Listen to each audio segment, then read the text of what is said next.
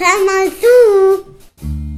Emil ist sauer auf sich selbst. In der Schule hat er ein lachendes Gesicht auf sein Aufgabenblatt bekommen. Dabei wäre das grinsende Gesicht die beste Bewertung gewesen. Aber er hatte eine Aufgabe übersehen, das gab Abzüge.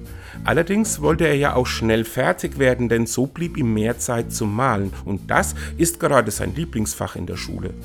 Leider kann man Emil nicht damit trösten, dass auch ein lachendes Gesicht etwas Tolles ist.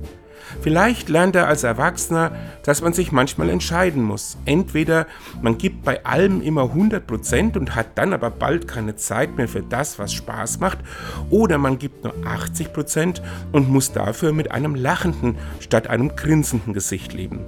Manchmal hat man aber auch großes Glück und es kommt beides zusammen. Ich zum Beispiel habe diesen Text mit 100% Engagement eingesprochen und es hat mir Spaß gemacht.